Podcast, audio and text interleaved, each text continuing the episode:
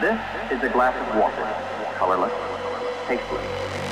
It contains 100 gamma of LSD 25. One tenth of a milligram, the equivalent of one six hundredth of a grain. An ounce of this material will make 150,000 such doses.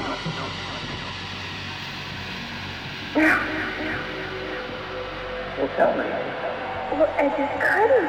I couldn't possibly tell you. It's, it's here. Can't you hear it? This whole room. This, everything is in color, and, and I can feel the air. I can, I can see it. I can see it all around here.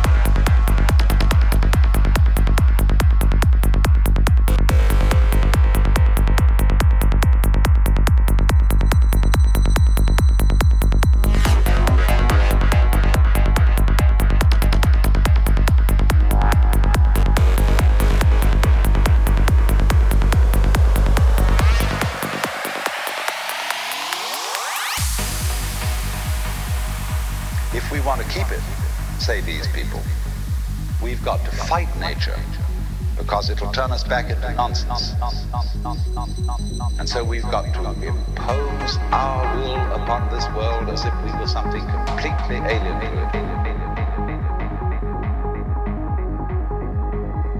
From outside.